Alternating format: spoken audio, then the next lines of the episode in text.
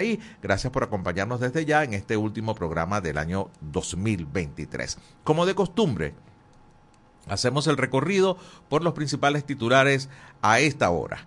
El diario Canasta alimentaria familiar aumentó casi 6% en el mes de noviembre. La cesta básica se ubicó en 522 dólares con un céntimo, mientras que en octubre estaba en 493. Importante aumento para este año de la canasta básica con un sueldo mínimo que sigue sin aumentar.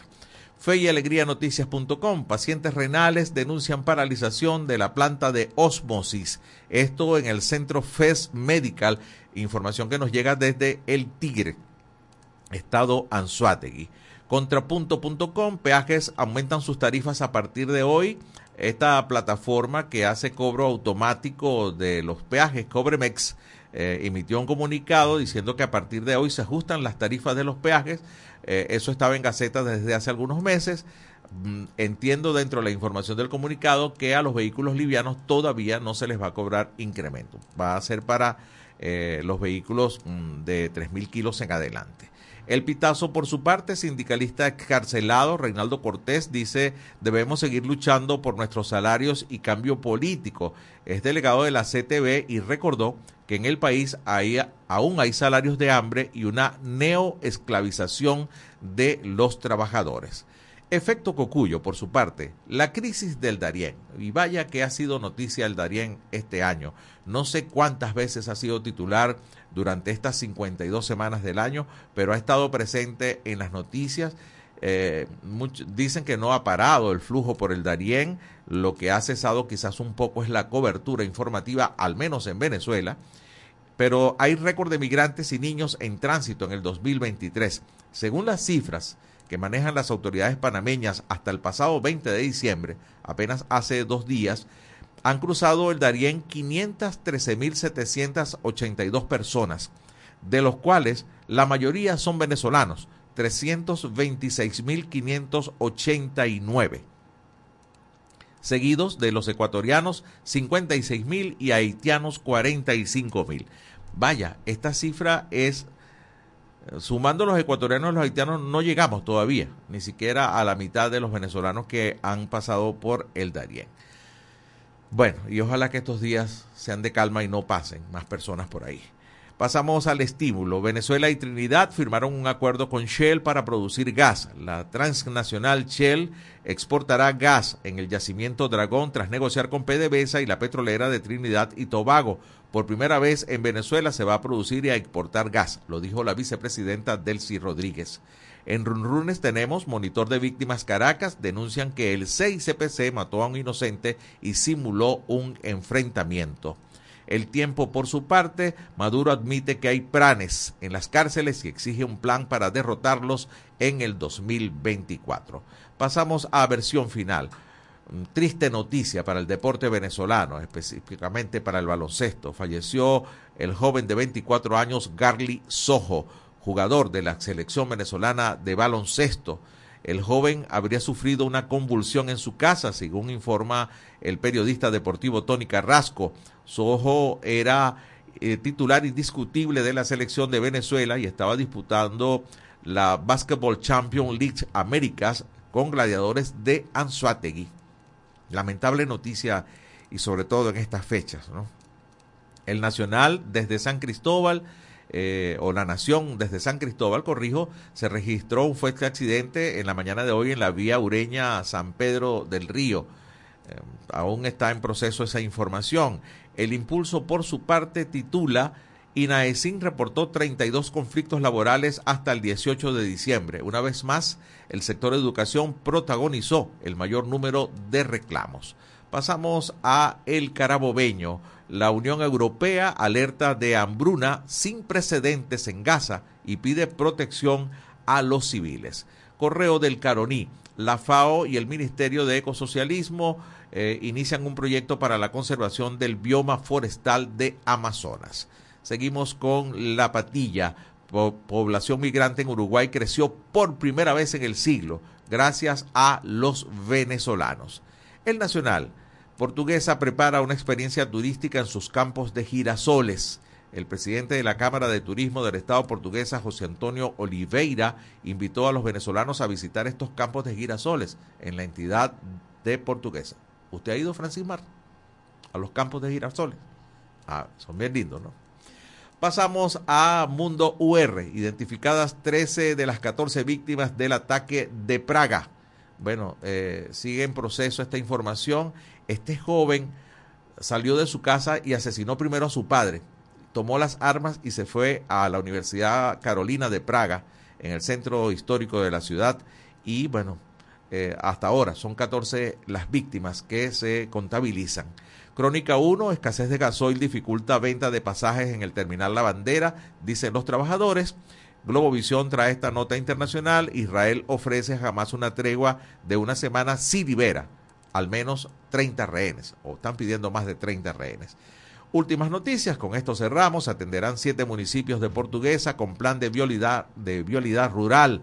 Más de 40 máquinas serán dispuestas para el mejoramiento de carreteras en zonas agroproductivas. Con esto ponemos punto final a esta ronda informativa de los titulares de al menos 20 páginas web para que usted se mantenga bien informado. Como de costumbre, cerramos esta transmisión en vivo por la cuenta en este país radio en la red social Instagram, deseándoles a todos feliz Navidad y Año Nuevo. Nosotros seguimos acá en los estudios de la señal nacional de Radio Fe y Alegría, escuchando el notiaudio del Pitazo. Notiaudio, El Pitazo, un preciso resumen de lo que ocurre en toda Venezuela, con Catherine Medina. Saludos estimados oyentes. A continuación hacemos un repaso informativo por las noticias más destacadas hasta este momento. Comenzamos. Sindicalista excarcelado. Debemos seguir luchando por nuestros salarios y el cambio político. Los seis líderes sindicales excarcelados fueron recibidos por la Confederación de Trabajadores de Venezuela, o CTV, este jueves 21 de diciembre, desde donde dieron una rueda de prensa en la que reiteraron su compromiso a seguir luchando por el salario y un cambio político. El delegado de la CTV y excarcelado Reinaldo Cortés Gutiérrez recordó que en el país aún hay salarios de hambre y una neoesclavización de los trabajadores. En Portuguesa, un trabajador muere atrapado en una carga de patillas tras vuelco de camión.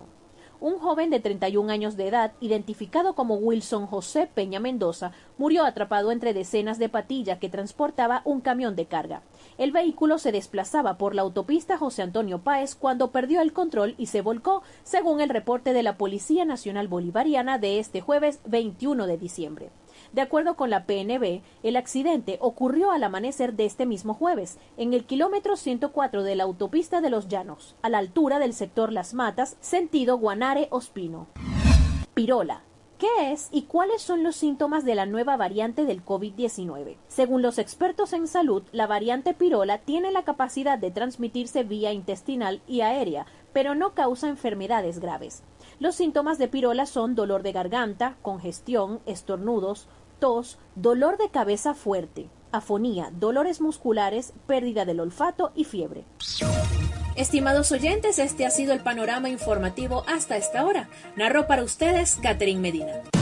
Estas informaciones puedes ampliarlas en nuestra página web elpitazo.net. También recibimos tus denuncias vía SMS o WhatsApp a través del 0414 230 2934. Gracias, Catherine Medina, todo este año acompañándonos, acompañándonos también con los noti audios de El Pitazo. Tenemos que ir a nuestro primer corte, no sin antes anunciarles cuál es la encuesta del día de hoy en este país. Muy a propósito de la fecha. ¿Qué le pide al niño Jesús para Venezuela en el 2024? Reunificación familiar es la opción A. Opción B, prosperidad económica. Opción C, salud. Y opción D, cambio político. Escuchamos su opinión, su selección a través del 0424-552-6638 vía mensaje de texto o WhatsApp. Nos vamos a la pausa, regresamos en breve con más de En este país. Ya regresamos con En este país por la Red Nacional de Radio Fe y Alegría. En Radio Fe y Alegría damos la hora. Una de la tarde y 14 minutos. Somos Fe y Alegría y unidos en familia celebramos la Navidad.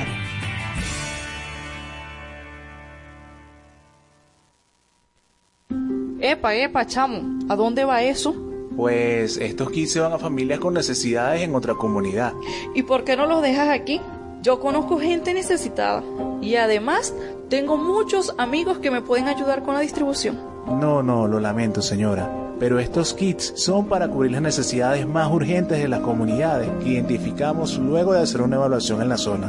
No se la podemos entregar. El trabajo de las organizaciones humanitarias es autónomo de objetivos políticos, económicos, religioso o de cualquier otro interés que no sea humanitario. Eso es independencia, uno de los cuatro principios que guían el trabajo de las organizaciones humanitarias. Un mensaje del equipo humanitario país.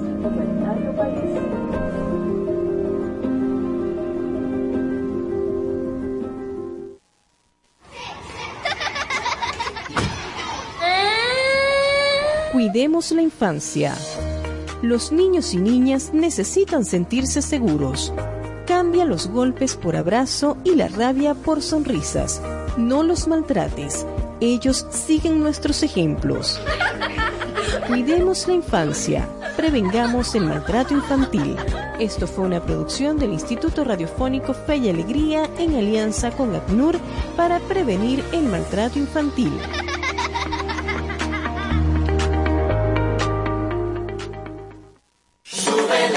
¿Qué tal si nos unimos para salvar la educación?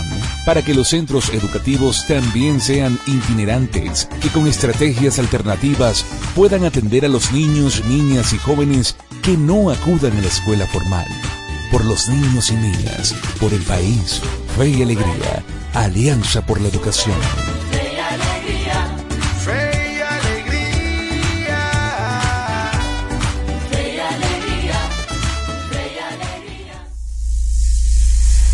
Descárgate nuestra aplicación Radio Fe y Alegría Noticias, disponible para iPhone y Android. Seguimos con En este país por la Red Nacional de Radio Fe y Alegría.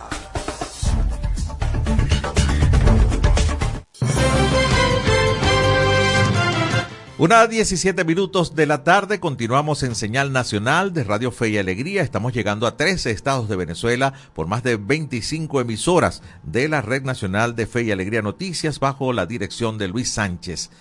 Les recordamos en este momento la encuesta en este país del día de hoy. ¿Qué le pide al niño Jesús para Venezuela en el 2024? Opción A, reunificación familiar. Opción B, prosperidad económica. Opción C, salud. Y opción D, cambio político. A través del 0424-552-6638 pueden enviar mensaje de texto o WhatsApp y compartimos su opinión, su deseo, su petición al Niño Jesús para este año.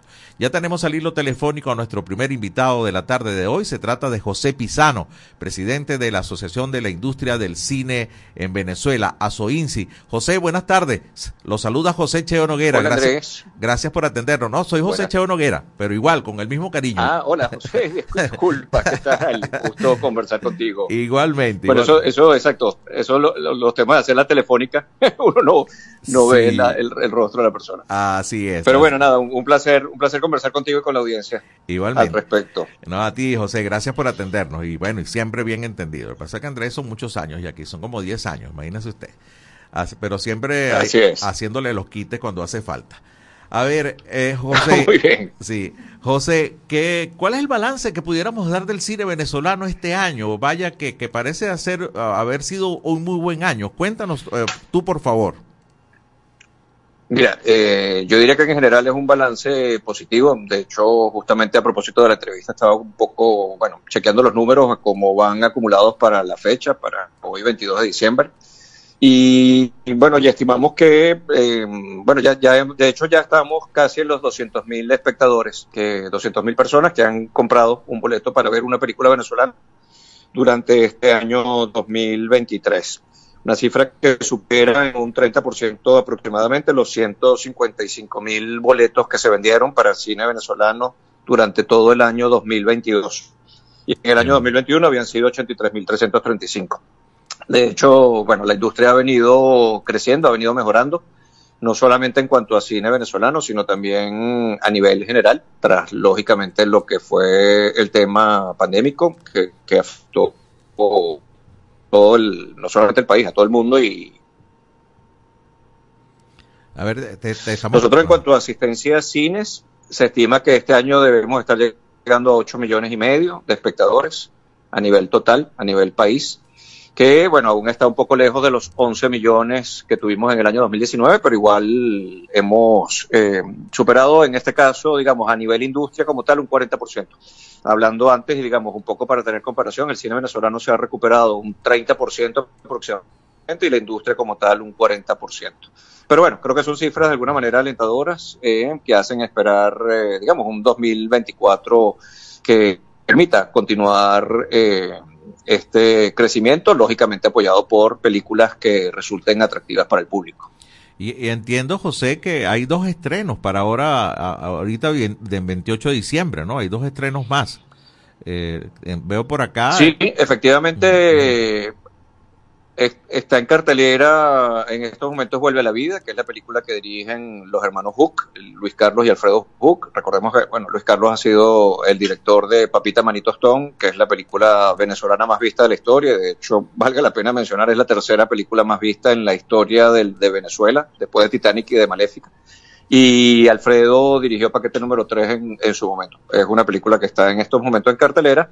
Y bueno, ya antecede un poco lo que es el estreno de La Sombra del Sol, que es la película que bueno, que nos representó para los premios Oscar, de hecho no quedó en el listado de las de las 15 semifinalistas que fue anunciado el día de ayer, pero una película importante que ha tenido, digamos, repercusión también internacionalmente y ha estado, digamos, aportando también un prestigio para el cine venezolano que es fundamental.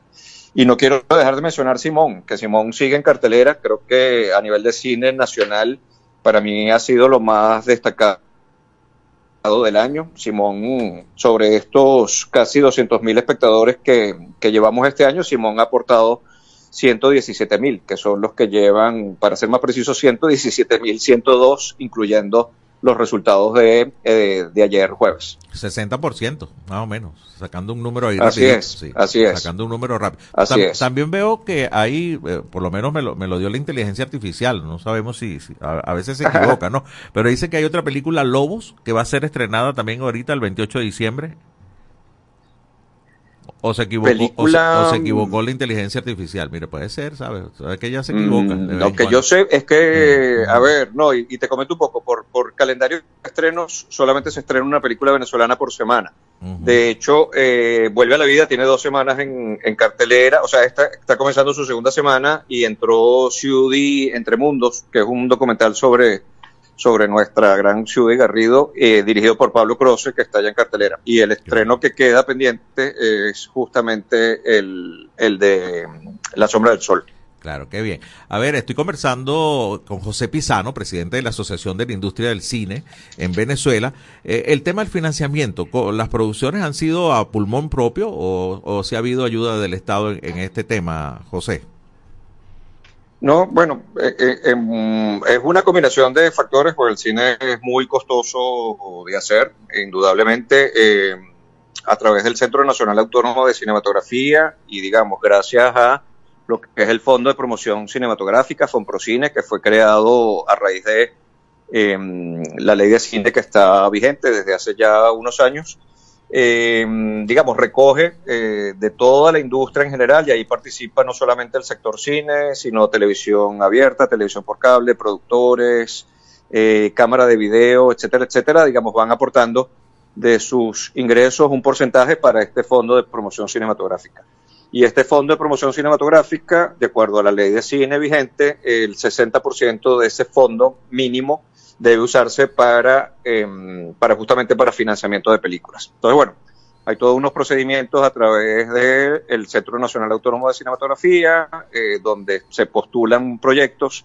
Hay comisiones que son ampliamente variadas, que, que, digamos, seleccionan, evalúan y seleccionan de allí, no solamente largometrajes de ficción, sino también el área del documental, cortometrajes y desarrollos de guion, etcétera, todo lo que son las distintas fases del cine, pero también en muchos casos, bueno, de carácter privado o buscando coproducción con otros países, no solamente latinoamericanos, sino países eh, europeos también, que, que, aportan, digamos, capital importante para poder desarrollar estas películas. Sí, ¿Cómo ha evaluado el cine venezolano en Latinoamérica y en, otros y en otros países, José? ¿Cómo nos evalúan? Mira, eh, mm, creo que hay una evaluación interesante en el sentido, digamos, ya a raíz de la propia migración que ha sufrido nuestro país de población, muchos cineastas venezolanos están, están trabajando y están siguiendo haciendo cine fuera de, fuera de Venezuela.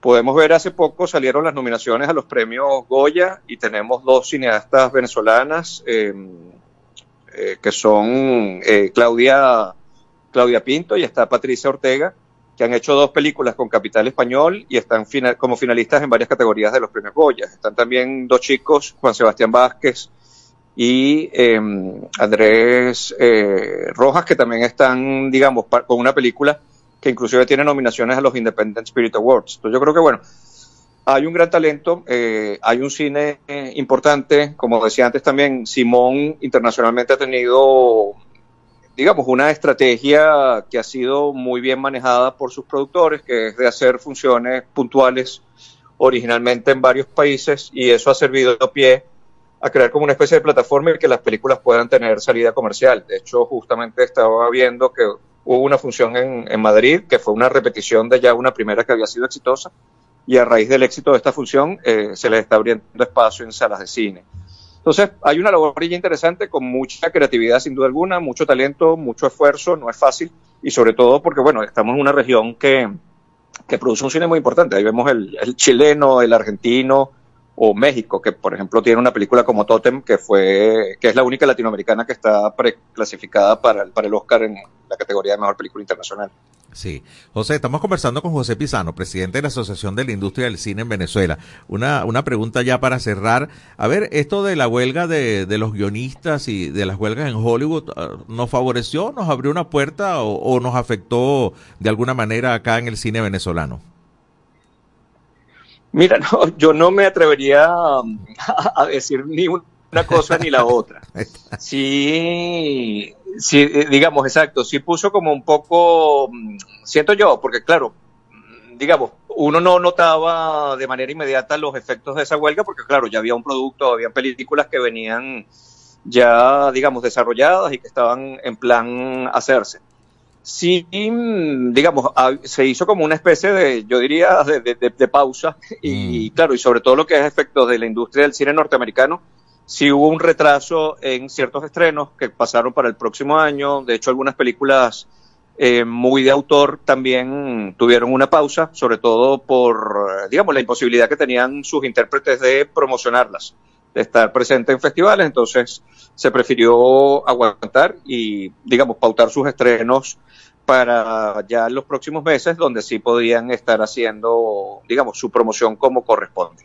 Sí. se pensaba que de alguna manera, sobre todo para temas de plataformas, streaming y, digamos, otros canales de exhibición, eso sí pudiera de alguna forma, mm, digamos, ayudar a talento no norteamericano o no afiliado a los sindicatos, digamos, de los Estados Unidos, que eran los que de alguna forma promovían el tema de la huelga para poder tener allí cierta oportunidad. Entonces, es probable que de alguna forma, bueno, sí se haya abierto alguna posibilidad para la evaluación de algún proyecto, pero siento yo que es algo que, bueno, no, tampoco en este caso lo podemos evaluar tan inmediato, ¿no? sino un poco más adelante. Mira, ¿cómo ves 2024 para la industria del cine venezolano? Mira, yo, mm, a ver, yo me mantengo como con un optimismo cauteloso. O sea, yo creo que todavía va a ser un año duro, un año de trabajo. Vienen, ya están pautadas algunas películas, eh, digamos, importantes que se van a estar asomando durante el, próximo año.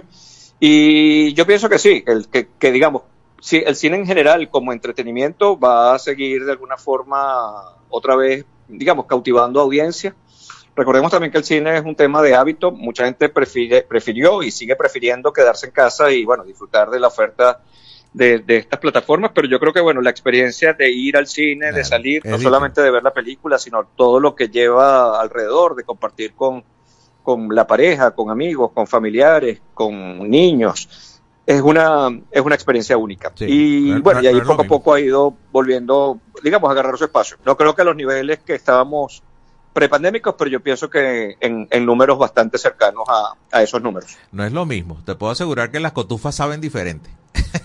¿Por qué no sé? Absolutamente. Por, Qué, no sé? bueno, absolutamente. Sí. Muchísimas gracias, José. Muy amable. Te deseo una feliz Navidad y te agradezco pues este contacto. Igualmente. Sí. Y pues por favor, un placer alegre de que el cine venezolano pues haya, haya destacado y siga destacando en este año. Así que de nuevo abrazos, bendiciones, feliz Navidad y gracias por este contacto. Igualmente, igualmente, un gusto haber compartido estas noticias con ustedes y todo lo mejor para estas Navidades y para el próximo 2024. Gracias, gracias José. Nos vamos al corte, es la una de la tarde con 30 minutos. Al regreso seguimos con más de En este país. Ya regresamos con En este país por la Red Nacional de Radio Fe y Alegría. En Radio Fe y Alegría damos la hora. Una de la tarde y 30 minutos. Somos Fe y Alegría y unidos en familia celebramos la Navidad.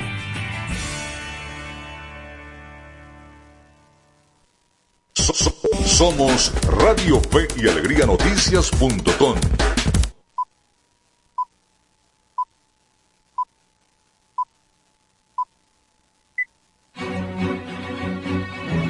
A partir de este momento, más de 25 emisoras interconectadas para llevarte información con todas las voces. Radio Fe y Alegría Noticias.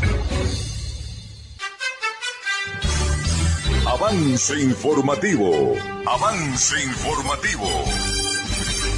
Muy buenas tardes, sean bienvenidos y bienvenidas a este avance informativo. Les saluda Juan Carlos Rosales para comentarles que Alex Saab se suma a la delegación oficialista en la mesa de diálogo.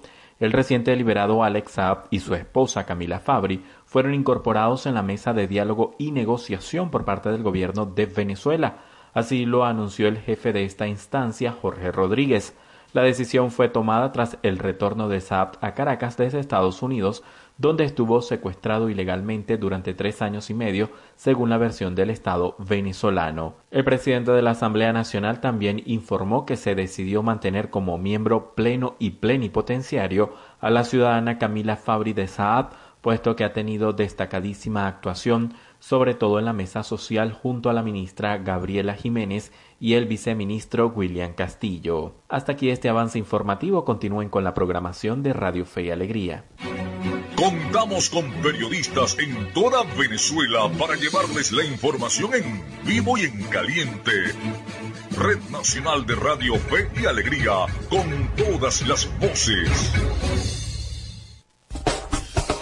Seguimos con En este país por la Red Nacional de Radio Fe y Alegría.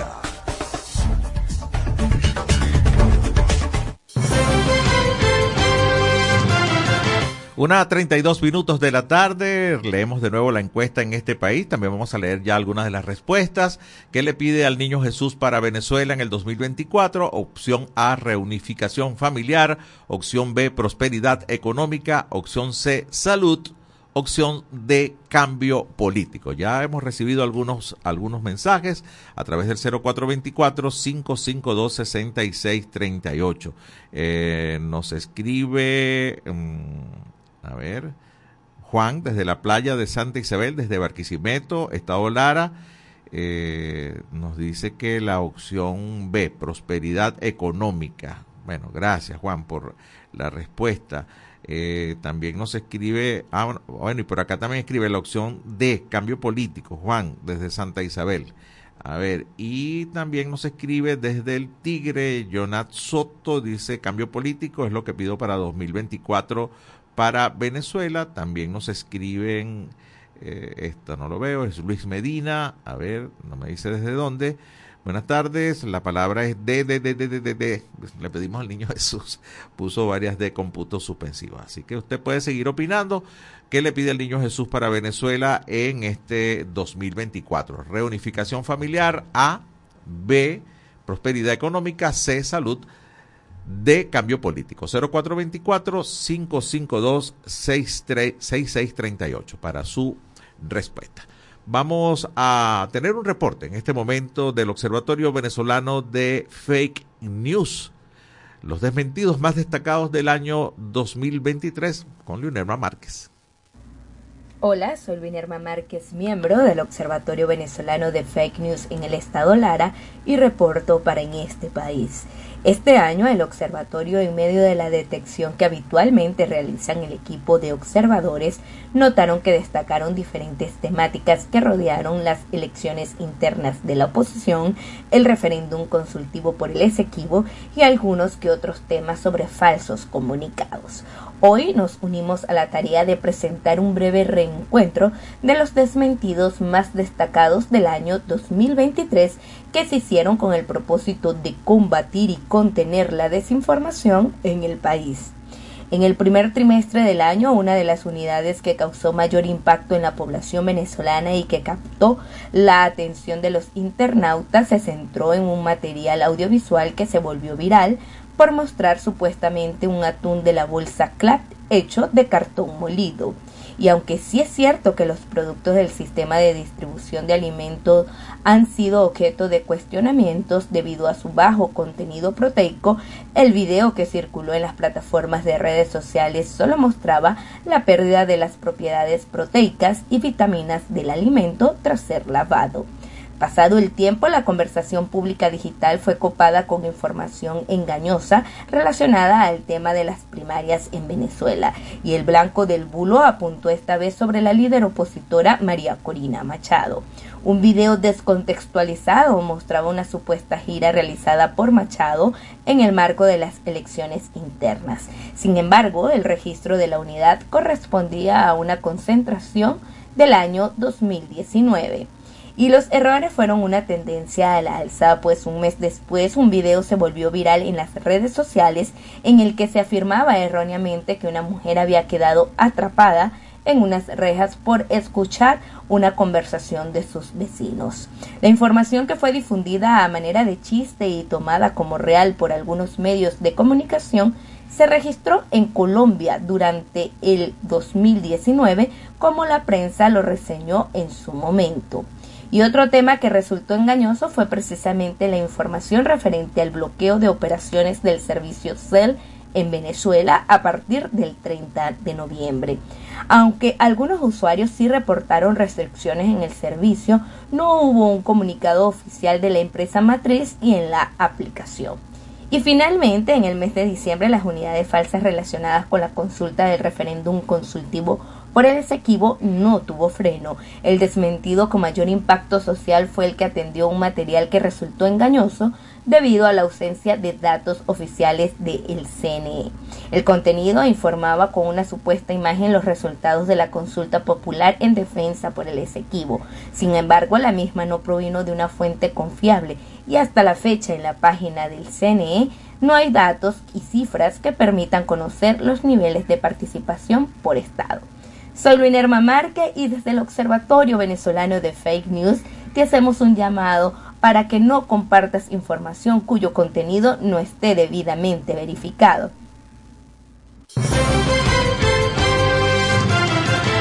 Gracias a la periodista Luinerma Márquez por este resumen de los fake news o los desmentidos más destacados del 2023 desde el Observatorio Venezolano de Fake News. Siguen llegando mensajes a nuestra encuesta en este país del día de hoy. Buenas tardes desde Mucutuy, pueblos del sur en el estado Mérida. Para este nuevo año pido la opción de cambio de gobierno para Venezuela. Escribe el señor José Rojas. Saludos a toda la gente de los pueblos del sur del estado Mérida. Gracias por, por seguir compartiendo con nosotros. Recuerden, al 0424-552-6638 pueden enviar su respuesta. Los compartimos hoy en nuestro último programa de 2023 de En este país. El béisbol profesional venezolano en su momento cúspide está cerrando hoy la semana número 9, dos equipos clasificados, cinco partidos se desarrollan en el día de hoy, pero mejor dejemos al especialista, que sea Miguel Valladares, quien nos hable de deportes en la movida deportiva. En este país presentamos La Movida Deportiva con Miguel Valladares. Un gran saludo amigos del deporte, es un gusto recibirlos de nuevo para vivir la previa de la Navidad en la grada de En este país. Iniciamos el repaso de la actualidad deportiva con baloncesto y una noticia que ha conmocionado al mundo del deporte venezolano y es que la perla Garly Sojo fue encontrado muerto en su apartamento en Caracas apenas tres días luego de disputar la primera ventana de la Champions League de las Américas con Gladiadores de Anzuategui. Sojo de apenas 24 años de edad, era considerado el líder de una generación de relevo del baloncesto venezolano, figura en los equipos en los que jugó y también con la selección nacional, misma con la que participó en el pasado Mundial de Japón, Indonesia y Filipinas, además de los Juegos Panamericanos en los que los criollos ganaron medalla de plata. Nos unimos al dolor que siente el deporte venezolano por el prematuro adiós de una figura y enviamos condolencias a sus familiares, amigos y compañeros del baloncesto. Vuela alto, Perla. Descansa en paz, Garlis Ojo.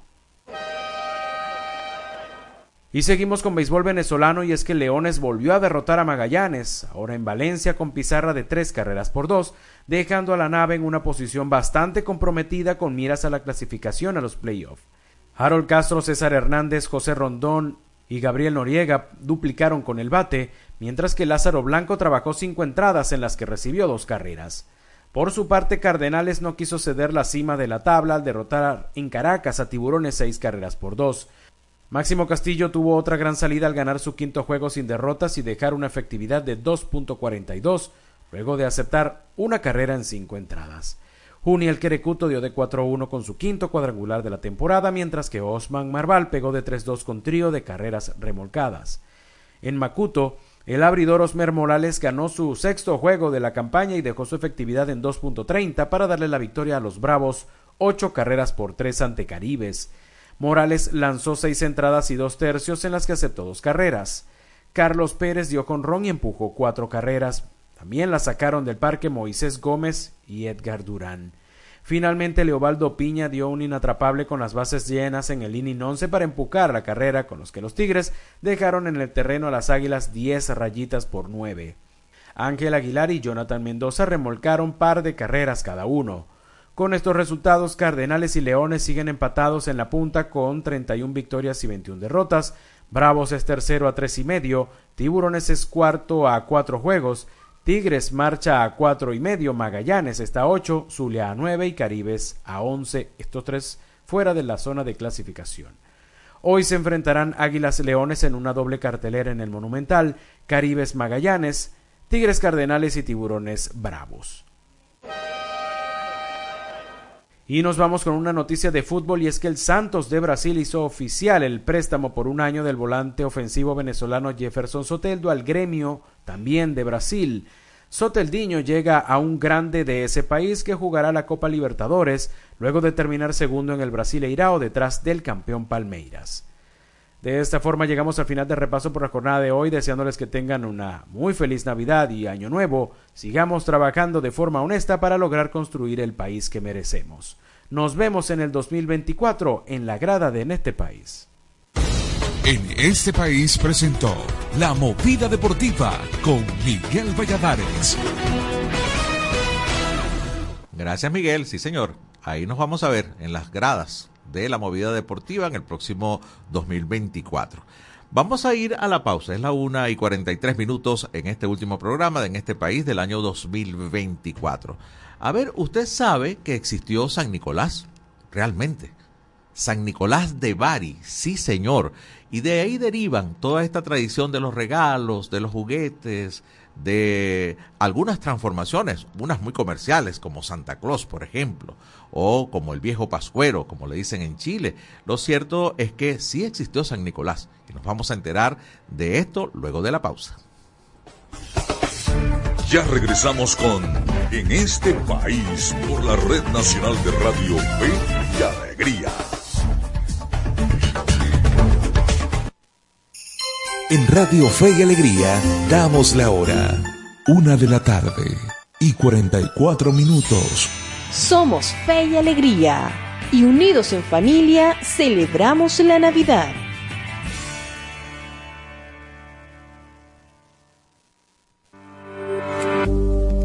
Resguárdate en línea. Resguárdate en línea. Marketplace es la plataforma de ventas digitales con el mayor número de usuarios en el país, pero también la de mayor cifra en fraudes.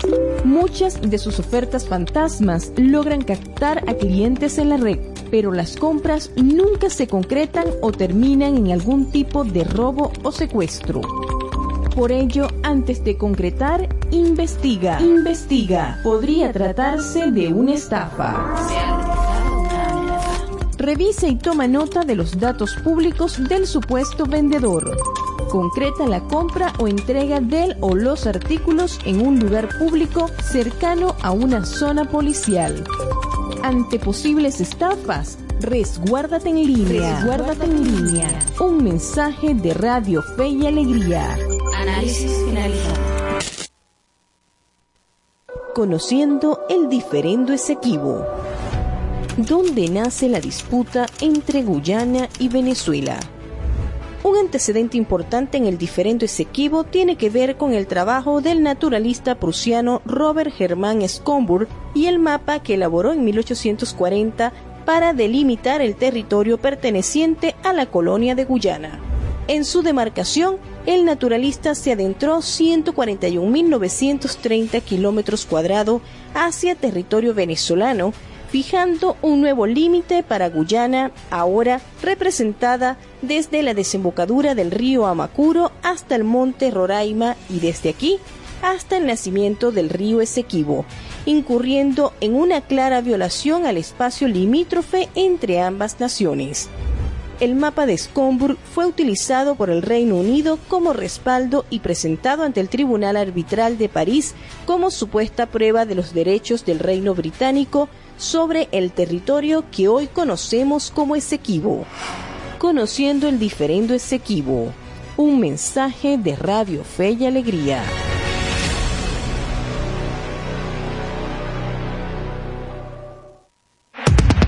Descárgate nuestra aplicación Radio Fe y Alegría Noticias, disponible para iPhone y Android.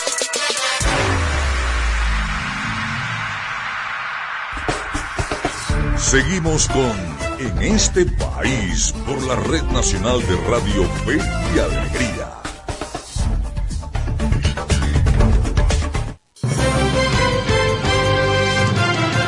Una 47 minutos de la tarde, seguimos en este país en señal nacional de Radio Fe y Alegría. Estamos llegando a 13 estados de Venezuela y, por más de 20 emisoras de la red de Fe y Alegría Noticias bajo la dirección de Luis Sánchez. Han llegado más respuestas sobre la encuesta del día de hoy. ¿Qué le pide al niño Jesús para Venezuela en el 2024? Opción A, reunificación familiar. Opción B, prosperidad económica. Opción C, salud. Y opción D, cambio político. Bueno, la opción D es la que está ganando. Escribe Andrés Orozco desde Barquisimeto. Opción D, desde Pariaguán, también cambio de gobierno. Y por acá escriben también salud salud y cambio político. Así que gracias a ustedes por compartir. Pueden seguir respondiendo a través del 0424-552-6638. Ya tengo el hilo telefónico a nuestro próximo invitado. Se trata del doctor Naudi Trujillo Macia. Es médico veterinario, es doctor en historia, es docente de la Universidad Centro Occidental Lisandro Alvarado y además es devoto de San Nicolás de Bari. Los saludo Naudi, muy buenas tardes. Le habla José Cheo Noguera. ¿Cómo estás? Muy buenas tardes, un placer estar contigo hoy otra vez a través de Fe y Alegría. Igualmente, Naudi. A ver, dejé la expectativa cuando me fui al corte diciéndole a la gente que sí existió San Nicolás. Eh, y que se ha convertido en esa tradición del reparto de juguetes, eh, en figuras comerciales como Santa Claus en los Estados Unidos, eh, en el viejo Pascuero en Chile, pero sí existió un San Nicolás y es San Nicolás de Bari. ¿Por qué no nos cuentas desde el principio quién fue San Nicolás de Bari? Sí, eh, San Nicolás es un personaje del siglo III de la era cristiana. Nació en un pueblo turco llamado Patara y eh, era proveniente de una familia de, recursos, ¿no? Eh, sin embargo, siempre desde joven se caracterizó por las obras de calidad que hacía. Eh, uno de los primeros milagros asociados a este personaje es que estaban buscando sustituto para el obispado de Mira, en la provincia de Licia, en Turquía, y no se ponía de acuerdo en cónclave. Entonces eh, dijeron, la primera persona que entre en la iglesia va a ser nuestro nuevo obispo.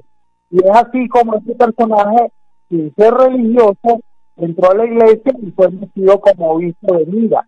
Entonces, por eso se le, conoce, en, en principio y en el oriente como San Nicolás de Mira. Luego, en su vida religiosa, empezó a hacer eh, prodigios y milagros, eh, lo, que lo hace considerarse como el primer santo taumaturgo no asociado a Jesús y a sus discípulos. Y, y por ahí empieza su vida milagrosa. A ver, explícanos un poco eso de taumaturgo, a ver, para nuestros oyentes. Sí, lo que pasa es que, como te digo, eh, eh es el desarrollo de una serie de prodigios eh, en vida, haciendo milagros, salvando personas, atendiendo a muchachas casamenteras con las dotes y eh, quizás el principal el principal milagro que es una una acción bárbara que él tuvo fue el resucitar a tres niños que habían sido asesinados. Y por eso es que es la asociación temprana de San Nicolás con la protección de los niños. Claro, e, esa historia es interesante, Naudi, ¿no? E, e, era que él iba a visitar una, una posada y, y, mataron a unos niños para ofrecer esa carne, ¿no? Cuéntanos eso. Sí, Él, era, él, era, muy conocido en Turquía, ¿no? Eh, por lo, que te digo, tanto por sus acciones caritativas como por sus milagros en vida. Entonces, eh, su fama antecedió la visita a una posada y el posadero, por no tener mal, y no tener eh, eh, buenas viandas que ofrecerles, entonces decidió matar a tres niños esclavos que tenía bajo su, su dominio. Eh, los metió en un tonel con salmuera y cuando llegó su ciudad y le dijo que si tenía algo que comer, le dijo, ¿cómo no? Tengo una carne muy tierna que le va a gustar. Entonces San Nicolás dijo, sí, dame de esa carne que mataste hoy. Y cuando abrieron un tonel, los niños aparecieron vivos. Wow. Y, y de ahí entonces viene esto de, de, la protección de los niños. También. Y también de la prote y también de porque fue un hombre muy caritativo. Cuentan que, que la, a la muerte de sus padres prácticamente repartió su fortuna, Naudi, ¿no? de hecho, de hecho la repartió este, básicamente entre muchachas casamonteras que no tenían dote. En esa época las jóvenes que vivían al matrimonio no podían poner porque no tenía recursos, no podían poner 12, o sea, la plata que, que tiene que aportar eh, la, la muchacha al matrimonio, entonces quedaban solteras y quedaban eh, tachadas, ¿no? Como, como pobres. Entonces San Nicolás se dedicaba en las noches a, por una ventana, tomar eh, bolsas de dinero a, a, estas muchachas para que pudieran tener 12 y así no quedaron. También tiene milagros que tienen que ver con comida, tienen que ver con, con navegantes, con marineros, con militares. Lo cierto es que este bárbaro eh, santo se convirtió en el primer gran santo universal y el de mayores protecciones y, y eh, eponimatos que existió en el mundo antiguo. Incluso después de, después del mismo San Pedro, me contaste tú en alguna ocasión, ¿no? Sí. Y es así, es así. Se le considera el, el primer santo universal porque su culto era en el antiguo mundo, o sea, en el, área oriental, media y en el occidente. Entonces es un culto que, que tiene eh, mucha importancia y que lo hace muy trascendente. Eh, inclusive, como te decía, es el primer santo no bíblico, no, no asociado directamente con Jesús, que tiene esa expansión en el culto. Sí. ¿Y por qué Bari, si nació, si nació en Turquía, Naudi? No. ¿Por qué San Nicolás de Bari si nació en Turquía? Si Bari es Italia. Sí, porque resulta que eh, los comerciantes italianos de la ciudad de Bari estaban muy preocupados por el avance del islamismo. Los musulmanes habían estado avanzando en diferentes sitios de Turquía y también de Medio Oriente Entonces se corría el riesgo de que eh, saquearan y botaran las reliquias de San Nicolás, que estaba internado precisamente en Mira. Entonces hicieron una cruzada particular y con unos barcos fueron a buscar esos restos y se los trajeron a Bari. En Bari hicieron una gran eh, basílica y ahí en la cripta enterraron enterraron a, San Nicolás. Es una basílica espectacular, soberbia, muy bárbara en la construcción porque es muy grande. Eh, me refiero a, a, la, eh, al ornato, a la escultura, muy impresionante, y ahí está San Nicolás hoy en día en, Italia, en Bari. ¿Y, llega a Venezuela cómo? Eh, ¿El culto a San Nicolás de Bari? Sí, ese, ese es otro viaje un poco más largo, porque el sur de Italia perteneció al Imperio Español durante algún tiempo. Es la provincia que se llama la, provincia de las dos Sicilias, que integraba la Puglia italiana la Sicilia, como hoy en día se conoce la isla, y la parte de Nápoles. toda esa parte del sur de Italia estuvo a los español. Y los españoles tuvieron acceso a este culto y eh, paulatinamente lo fueron llevando a la parte sur de España, Andalucía, Extremadura, inclusive Cataluña. Y de ahí se fue expandiendo también. Pero también los, los, los italianos estuvieron sometidos al dominio suevo un pueblo nórdico considerado antiguamente como uno de los pueblos eh, visigodos o bárbaros y entonces estos estos pueblos también subieron esa, ese hacia lo que es los países nórdicos, eh, Holanda, Alemania, pero también los países escandinavos. Y por esa vía, por la vía española, llega a Latinoamérica y por la vía nórdica, por la vía holandesa, llega a Estados Unidos. Porque recuerden que Nueva York fue, antes de ser Nueva York inglesa, fue New Amsterdam, Nueva Amsterdam holandesa. Sí, qué interesante. Y bueno, y después ahí derivó el, ya el, el, el, San Nicolás más comercial, ¿no? Como el Santa Claus. Exactamente. Eh, mientras en Latinoamérica, que somos profundamente eh, religiosos católicos, se mantuvo el punto a San Nicolás de Bari, en la parte anglicana, en el norte de América, entonces fue derivando a otras cosas y fue a la postre se convirtió en San Nicolás. Sí, de, eh, perdón, Santa Claus. Santa Claus. De hecho, tú vives en, un, en, un, poblado que está muy cercano a Barquisimeto, entiendo, eh, que se llama San Nicolás de Bari de Sarare, que es la capital del municipio Simón Planas, ¿no? Del estado Lara, ¿no? Sí. Sí. Y, es, y es el único lugar en Venezuela donde entiendo hay una reliquia de San Nicolás de Bari, ¿no?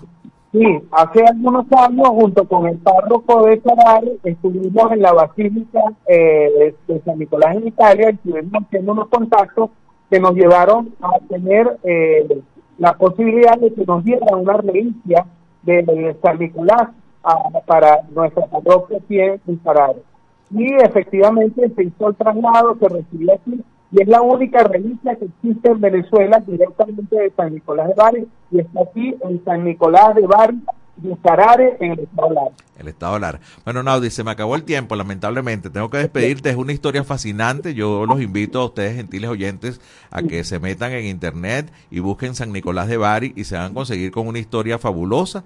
De hecho, el doctor Duane Trujillo tiene una agrupación que también se dedica un poco a la caridad y a dar juguetes en Navidad, que es el grupo SNB, que es el grupo San Nicolás de Bari a quien también le enviamos un gratísimo saludo. Así que bueno, feliz Navidad y gracias por mostrarnos que San Nicolás sí existió, San Nicolás de Bari.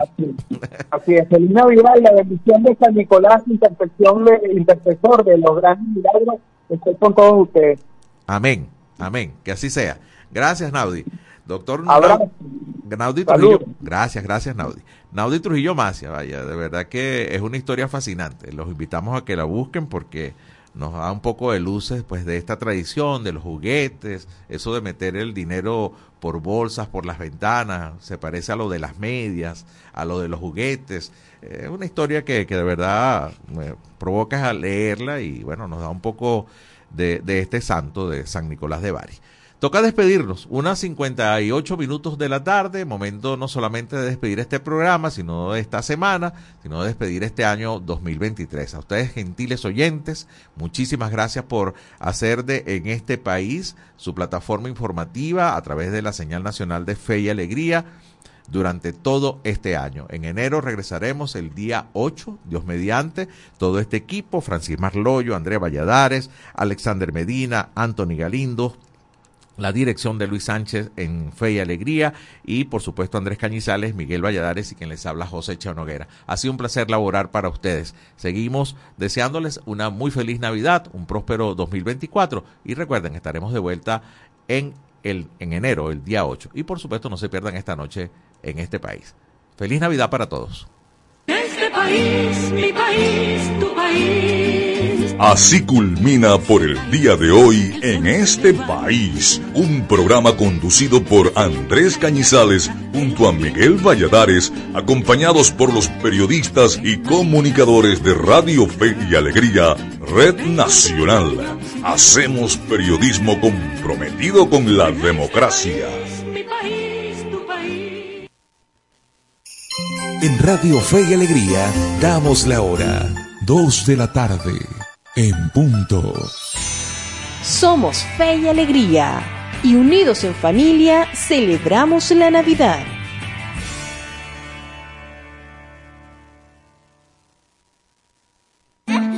Espacio Publicitario. Goma Inca, rumbo a los 50 años de calidad. Fabricación de artículos técnicos en gomas y servicios relacionados tales como engomados de rodillos, tambores, poleas, válvulas, tuberías, todo para la industria en general, recubrimiento antiácido y antiabrasivo de tanques para la industria química, engomados de tanques cisternas que transportan líquidos corrosivos, fabricación de sellos hidráulicos y neumáticos por control numérico, Sistema Siljet de fama mundial. Garantizamos la fabricación en minutos de juntas de vástagos, pistón, rascadores, estoperas o ring. El cliente puede observar la fabricación de su pedido y sale con sus piezas ya fabricadas. Contáctanos al 0251 269 0301 al 0416-450-9903 o al 0412-725-4034. Atendemos a nivel nacional. Goma Inca, rumbo a los 50 años de calidad. Excelencia y calidad, embutidos Alimex. Alimex es variedad de todo para comer. Excelencia y calidad, embutidos Alimex. Hazlo más práctico y divertido. Embutidos Alimex.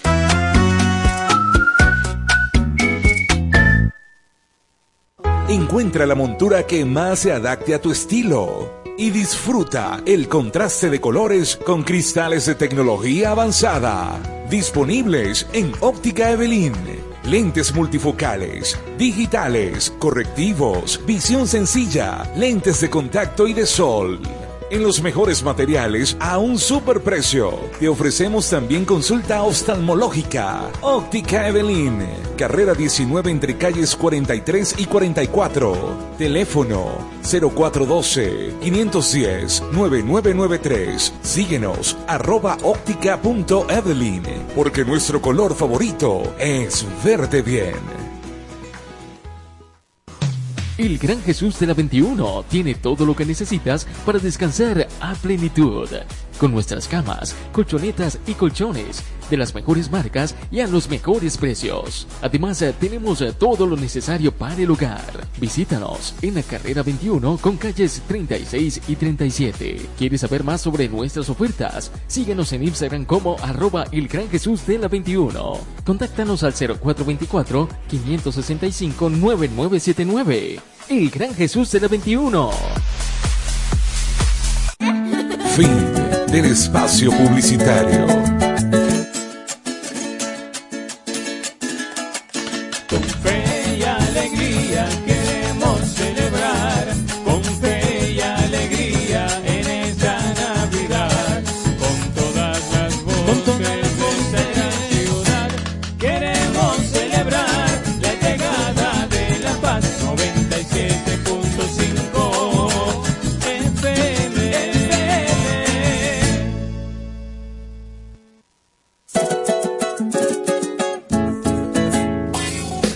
Continuación, programa recreativo.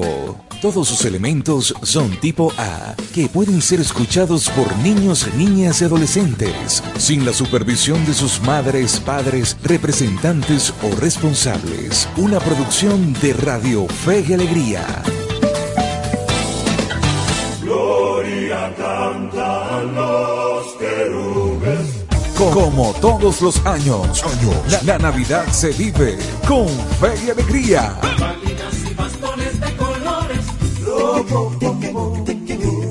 Programación especial. Música, concursos, complacencias y un staff de productores y locutores dispuestos a acompañarte en estas Navidades. Navidad con fe y alegría. Celebremos el nacimiento y el nuevo año con la radio de todas las voces. 97.5 FM. Fe y alegría. Navidad con fe y alegría.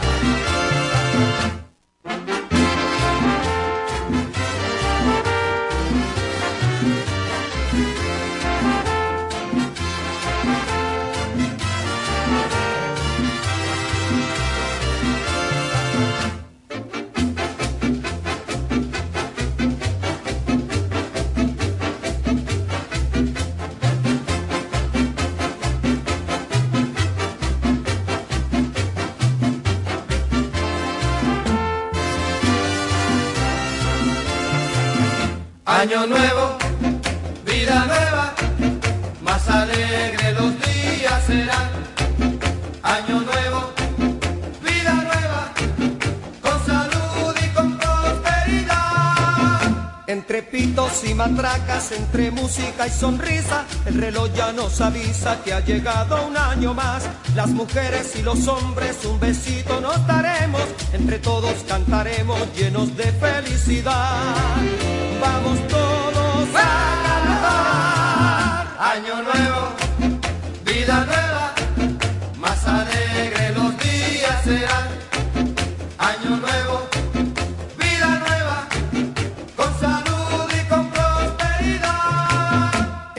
y matracas, entre música y sonrisa, el reloj ya nos avisa que ha llegado un año más. Las mujeres y los hombres un besito nos daremos, entre todos cantaremos llenos de felicidad.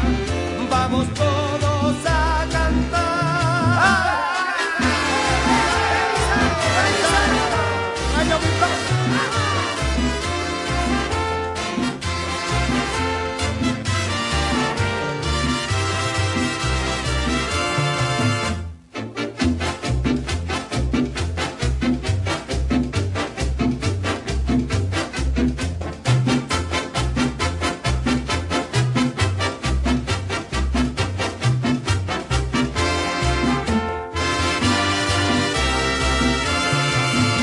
Año nuevo, vida nueva, más alegre los días serán.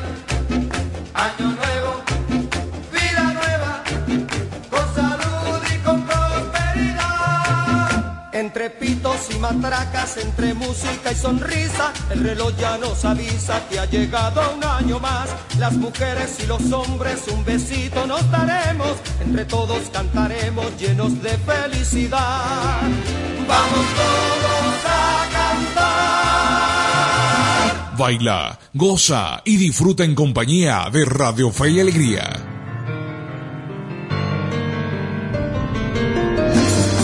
Consentimiento nacional de total solidaridad.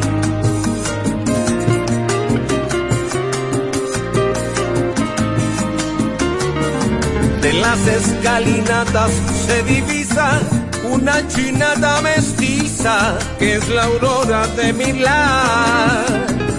Es la que tiene viva la mirada y está en su trono postrada como reina celestial. Es la que tiene viva la mirada y está en su trono postrada como reina celestial. Voy de nuevo a tu casa, hasta